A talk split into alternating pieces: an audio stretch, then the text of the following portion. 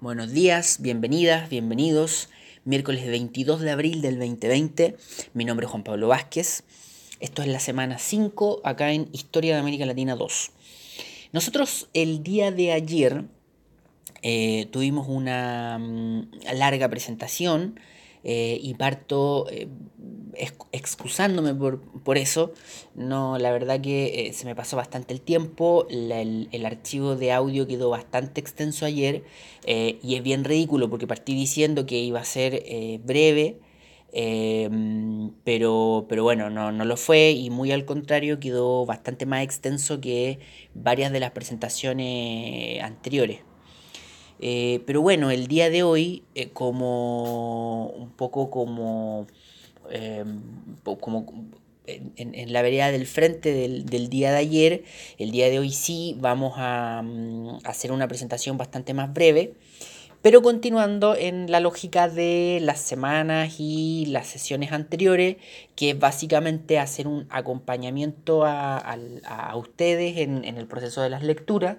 La bibliografía está en el, en, digamos, la programación está hace mucho rato en el aula virtual, la bibliografía también está en el aula virtual.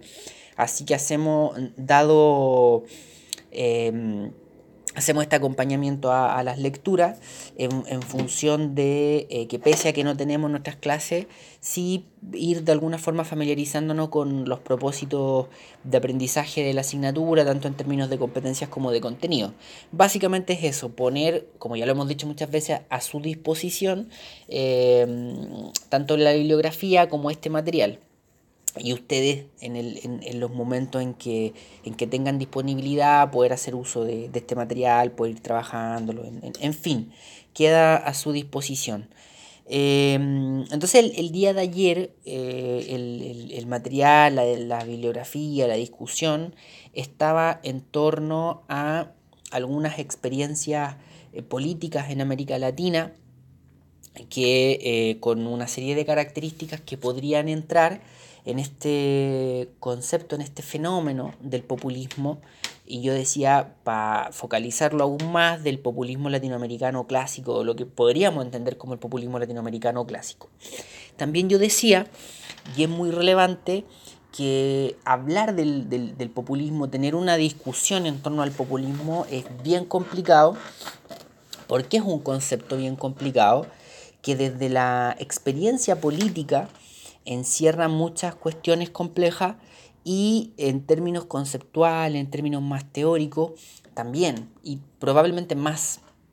Eh, así que ayer nos quedábamos con, eh, con, el material que está en los textos, eh, donde básicamente se hablaban de una serie de antecedentes de tres grandes experiencias políticas en América Latina, tres experiencias políticas bien relevantes en América Latina y a partir de ahí identificar y reconocer una serie de elementos que son eh, características bien relevantes de aquellos procesos y que a su vez nos permiten de alguna forma ir entendiendo de qué se tratan los procesos políticos que uno podría catalogar dentro del populismo.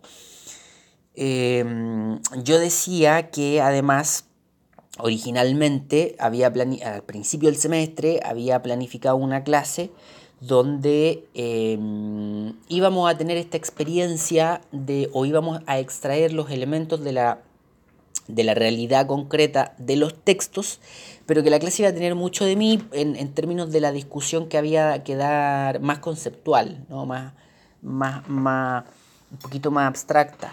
Así que bueno, eso lo dejamos pendiente, dadas las condiciones en las que estamos, eso quedará más adelante, para más adelante, y por ahora nos quedamos con, los elementos identificados en los textos. Y ahorita, y hoy día, que vamos a, insisto, vamos a tratar de hacer una, presentación más breve, vamos a tener, como es habitual, hay una bibliografía que está, que está en el aula virtual, hay eh, una presentación en formato PDF, que es preparada en, las presentaciones del Google, que es como el PowerPoint, pero, pero transformado a PDF, y yo la subo al aula virtual.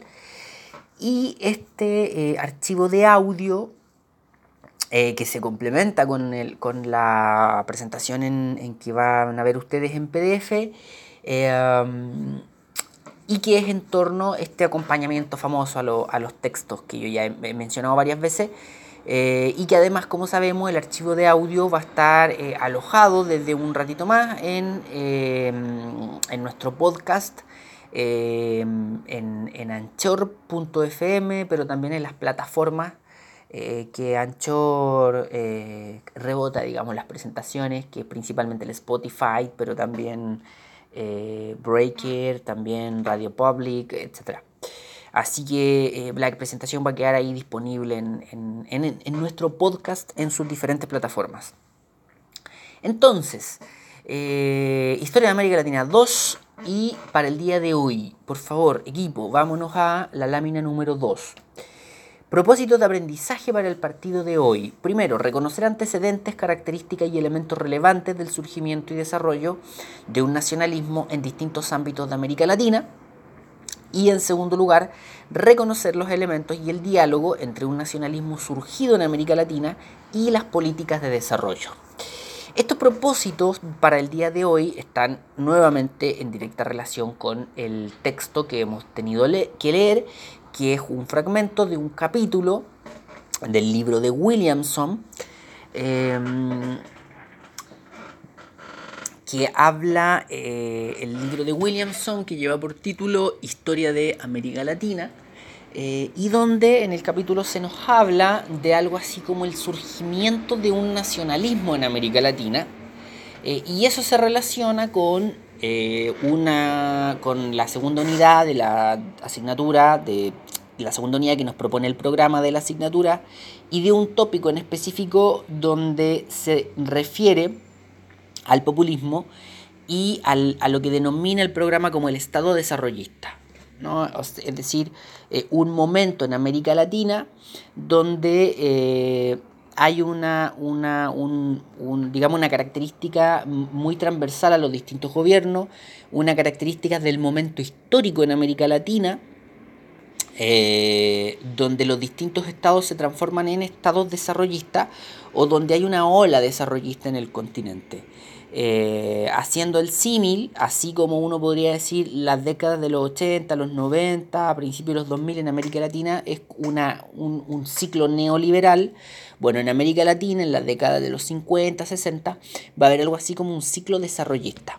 Es decir, los distintos estados toman eh, proyectos a diferentes niveles, pero proyectos desarrollistas con diferentes características. La idea es que nosotros, bueno, la idea original era que hoy día y la próxima semana habláramos un poquito en torno al, desarrollismo. Eh, así que en, esta clase y el, digo, en esta clase no, en, esta presentación y la próxima semana eh, vamos a estar eh, haciendo o vamos a estar em, tratando de tomar lecturas que tengan que ver con esto, ¿no? que hagan ese vínculo con eh, ese momento histórico de América Latina del, desarrollismo y que el autor vincula mucho a esta lógica de una suerte de surgimiento de un nacionalismo en, América Latina. Pero vamos, vamos a...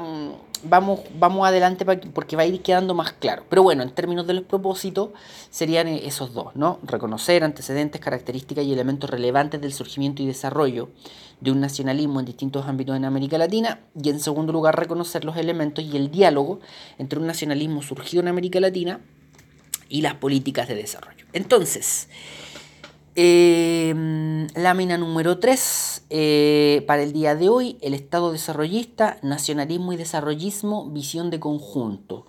esta lógica de Estado desarrollista es lo que nos propone el programa, nacionalismo y desarrollismo, visión de conjunto, es el nombre del capítulo de, Williamson. ¿De, qué se trata esto? ¿Por qué esta,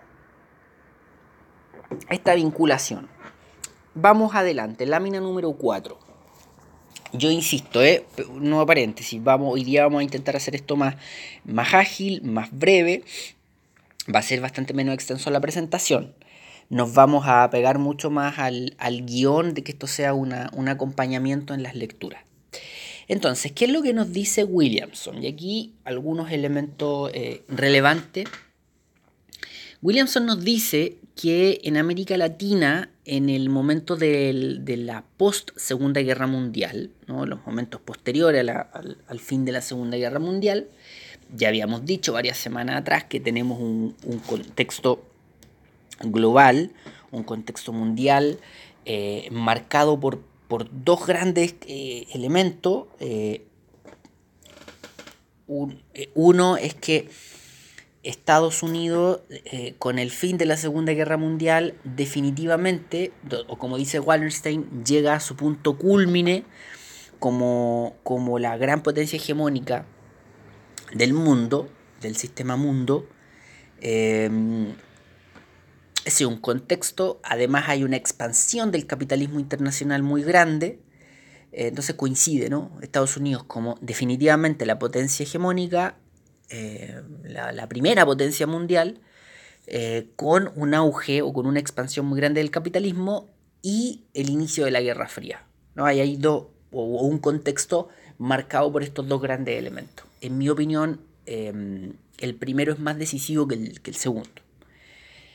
Em, entonces el, autor nos plantea que en torno a ese periodo, en América Latina, hay una suerte de, surgimiento de un nacionalismo. Hay una. hay un, digamos un alzamiento de un nacionalismo en América Latina presente en diversos ámbitos, o notorio en, en diversos ámbitos. Y el autor principalmente nos va a hablar de algo así como tres grandes fenómenos o tres ámbitos donde se hace presente ese nacionalismo en América Latina. Entonces nos va a decir que van a surgir en América Latina lo que él denomina como diferentes reacciones nacionalistas. Insisto, estamos en la década de los 40, estamos en la década de los 50, pero principalmente los 40, incluso los 30, eh, estamos en el momento que bordea la Segunda Guerra y la postguerra. No, es, ese es el, momento, ese es el contexto y el autor nos dice, hay una suerte de reacciones nacionalistas en distintas partes de América Latina. Si uno mira América Latina así como un mapa general, completa, va a ver que en distintos puntos hay algo así como reacciones nacionalistas. Y eso le permite al autor eh, afirmar que hay una tendencia a, reacciones nacionalistas en el continente.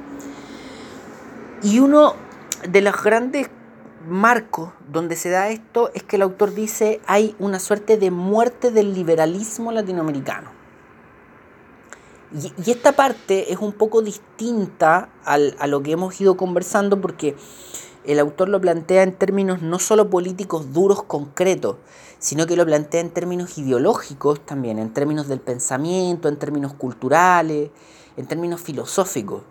No hay una muerte del liberalismo latinoamericano, hay un rechazo a esa imagen eh, de, Estados Unidos, de los países que son los países centrales del, sistema mundo, eh, a su imagen, hay un rechazo al, imperialismo, ronda una suerte de movimiento, de tendencia, de pensamiento, una corriente eh, que rechaza el, imperialismo y que también rechaza el liberalismo. Entonces el autor se refiere a una suerte de muerte del liberalismo y en ese marco de muerte del liberalismo surgen estas reacciones nacionalistas que él plantea.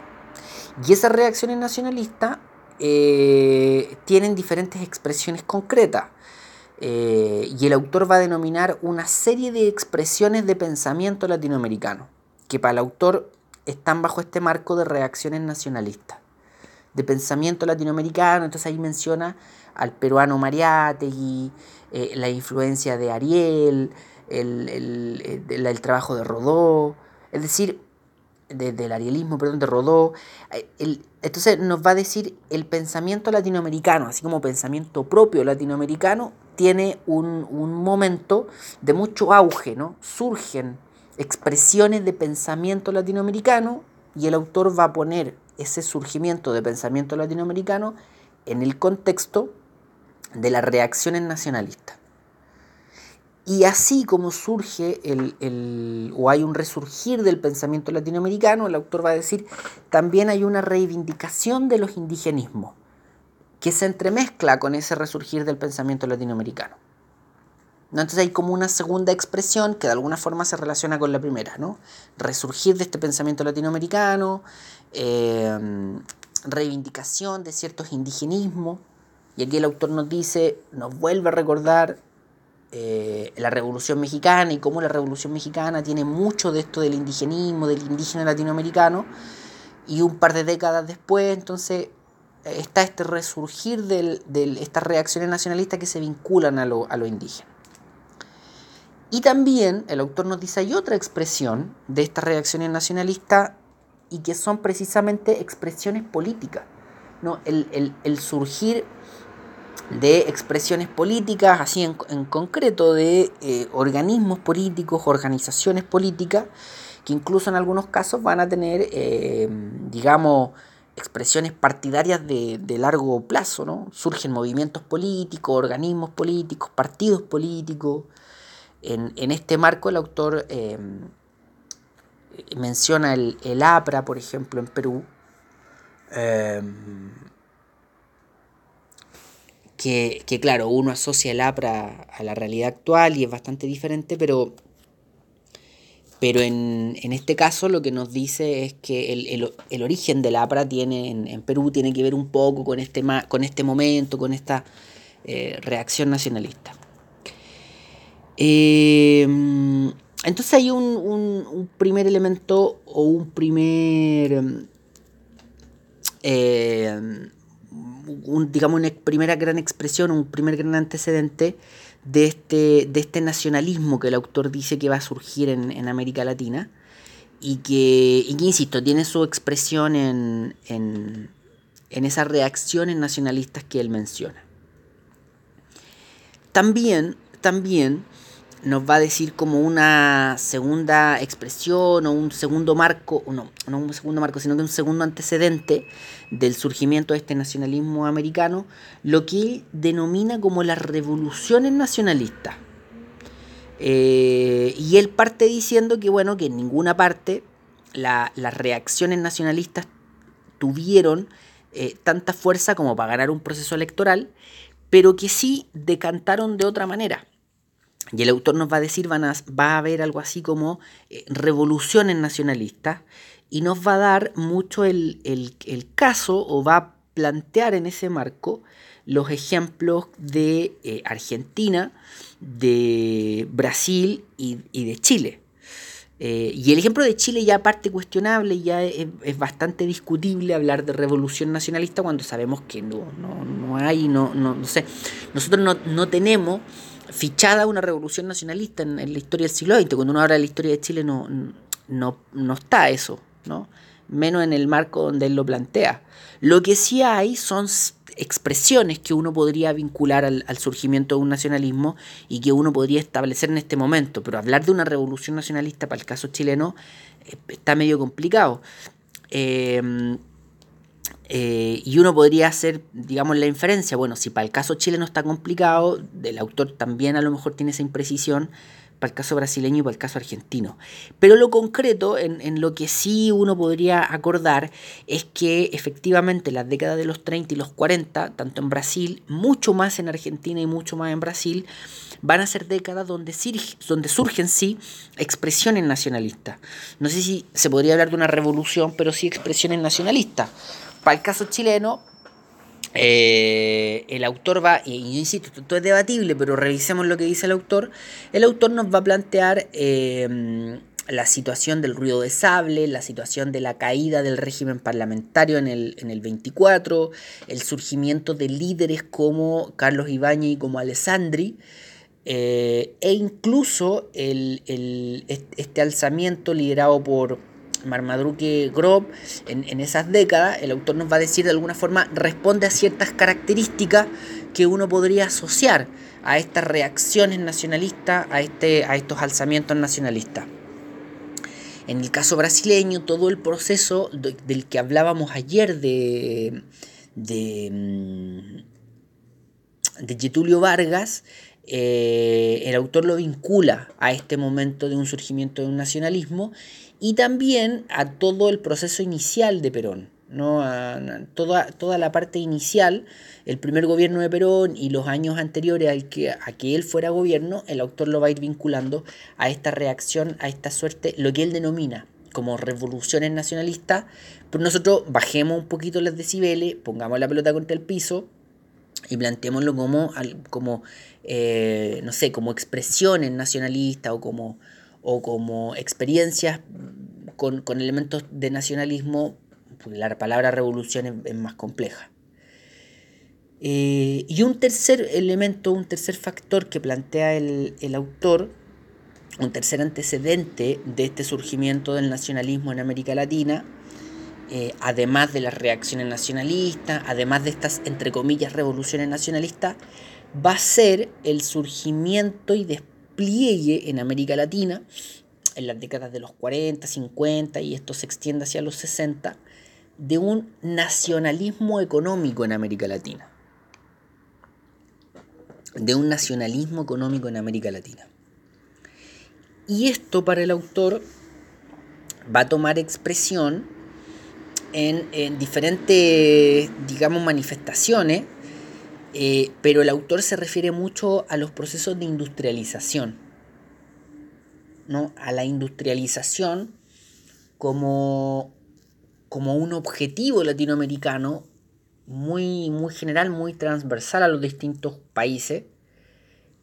Y como un, esto él no lo dice con estas palabras, pero es lo que sucede y es lo que él describe, no solo como un objetivo ideal, sino que como un programa. En América Latina se implementaron reformas estructurales en función de la industrialización desde las décadas de los 40 los distintos países de América Latina desarrollaron políticas profundas en función de alcanzar este objetivo de la industrialización. Entonces, el, autor em, eh, describe desde su perspectiva cómo se fueron desarrollando esas políticas, esas reformas en función de la industrialización. Em, y también analiza de alguna manera cómo se, cómo se llevó adelante el, proceso. También, junto con la industrialización, el autor se refiere a un importante eh, reforzamiento en los roles del Estado, un importante reforzamiento en, los roles, las facultades del Estado en materia económica, y también eh, en una política en torno a eh, determinados recursos naturales. Entonces, para el autor, por ejemplo, esto que conversábamos ayer en torno al, a la nacionalización del petróleo en el caso de, Lázaro Cárdenas, o a la política del, eh, ante el petróleo em, de Chitulio Vargas, o el discurso y la política frente a los recursos naturales de Perón, el autor lo va a establecer en este marco. ¿no? esas políticas están en este contexto latinoamericano de un surgimiento muy fuerte de un nacionalismo económico que, insisto, tiene expresión en el discurso, tiene expresión en las ideas, tiene expresión en el surgimiento de un pensamiento económico en América Latina, pero que también tiene expresión en reformas concretas, en políticas concretas que se van a desarrollar en el continente entre las décadas de los 40, 50 e inclusive los 60, ¿no? donde, donde es palpable este nacionalismo económico. Nosotros ayer, de hecho, mencionábamos cómo eh, era, difícil em, ponerle una etiqueta a los proyectos económicos de Perón, de Vargas, de Lázaro Cárdenas, y, y una etiqueta bastante general, pero que es bastante útil, es precisamente la de un nacionalismo económico, la de proyectos de economía nacional. Entonces, este nacionalismo del que el autor se refiere en, estas décadas del siglo XX en América Latina, tiene esta expresión eh, o tiene esta bajada hacia un, hacia un nacionalismo económico. Ya, y todo, todo este marco, todo este contexto que el, autor construye de décadas de un nacionalismo, de, esta muerte del liberalismo, de, de este rechazo que surge en América Latina al imperialismo, Em, en todo ese contexto, el autor establece eh, lo que el programa denomina como los estados desarrollistas. O sea, en todo ese contexto el autor establece el surgimiento del desarrollismo en América Latina, ¿no? el surgimiento de estas, políticas estructurales latinoamericanas en función de Estado, por lo demás, en función de alcanzar el desarrollo. ¿no? Como que todo, esta, todo este marco general o este contexto que el autor establece del nacionalismo es para preparar el camino para empezar a debatir en torno al Estado desarrollista o al desarrollismo en América Latina. ¿no? Eh, todo este contexto para hablar en torno al, pensamiento de la CEPAL. Eh, nosotros vamos a intentar conversar eh, respecto a esos temas la, próxima semana, la, próxima sesión. Pero, pero básicamente tiene, tiene que ver con esto, ¿no? Que yo insisto, el autor va a establecer este contexto del surgimiento de un nacionalismo entre la década de los 40, los, los 30, que alcanza hasta los 50, y de alguna forma lo que hace es preparar el camino para, quien, para eh, contextualizar, ¿no? preparar el camino para entrar en una temática que es bien importante en la historia de América Latina. Y esa temática es la del debate por el desarrollo. Cuando en las décadas de los 40 y los 50 los estados, los países latinoamericanos entraron en una corriente desarrollista y que básicamente es, digamos, un momento histórico donde eh, los estados latinoamericanos se plantearon como objetivo el desarrollo eh, y consideraron que em, un camino clave para alcanzar ese desarrollo era conseguir la industrialización, ¿no? superar la etapa de exportadores de materias primas y conseguir la industrialización, transformar las economías latinoamericanas en economías industrializadas, exportadoras de productos manufacturados y no de materias primas. ¿no? Entonces en América Latina va a surgir toda una corriente de pensamiento económica propia latinoamericana en función de ese objetivo y también aquello va a tener expresión, como ya he dicho muy reiterativamente, eh, disculpas por eso, eh, en reformas estructurales desde los gobiernos, desde los estados, en función de alcanzar esa industrialización como objetivo estratégico para alcanzar el desarrollo. ¿no? O sea, va a haber una suerte de alineamiento o de coherencia entre el surgimiento de una corriente económica más académica y em, eh, más desde la economía, eh, más de texto, de paper, eh, más académica y la influencia que va a tener esa corriente con las reformas concretas, políticas que hicieron en esas décadas los gobiernos en América Latina. Em, el, autor, insisto, como que construye este contexto de nacionalismo para llegar a ese momento histórico en América Latina. Eh, así que bueno, em, eso, nosotros vamos a conversar justamente de esto segundo, de ese momento del Estado desarrollista, de la industrialización. Em, la próxima semana vamos a, tomar textos que nos hablen de eso y, el acompañamiento que vamos a hacer a los textos va a ser específicamente en ese tema. Por hoy eh, quedemos hasta acá, cumplamos ahora sí con, el, con, lo prometido. Eh, tras esta revisión al texto, eh, con esta problemática de análisis que nos ofrece el autor de este surgimiento de un nacionalismo latinoamericano, cerremos la, la jornada de hoy. Eso, nos veremos, nos escucharemos la, próxima semana. Eh, este audio y este PDF, si lo estás escuchando y viendo, es porque ya lo revisaste en el aula virtual. Y recuerda que va a estar disponible también en nuestro podcast en anchor.fm, en el Google Classroom que gestiona Benjamín, eh, y que nos escucharemos la próxima semana.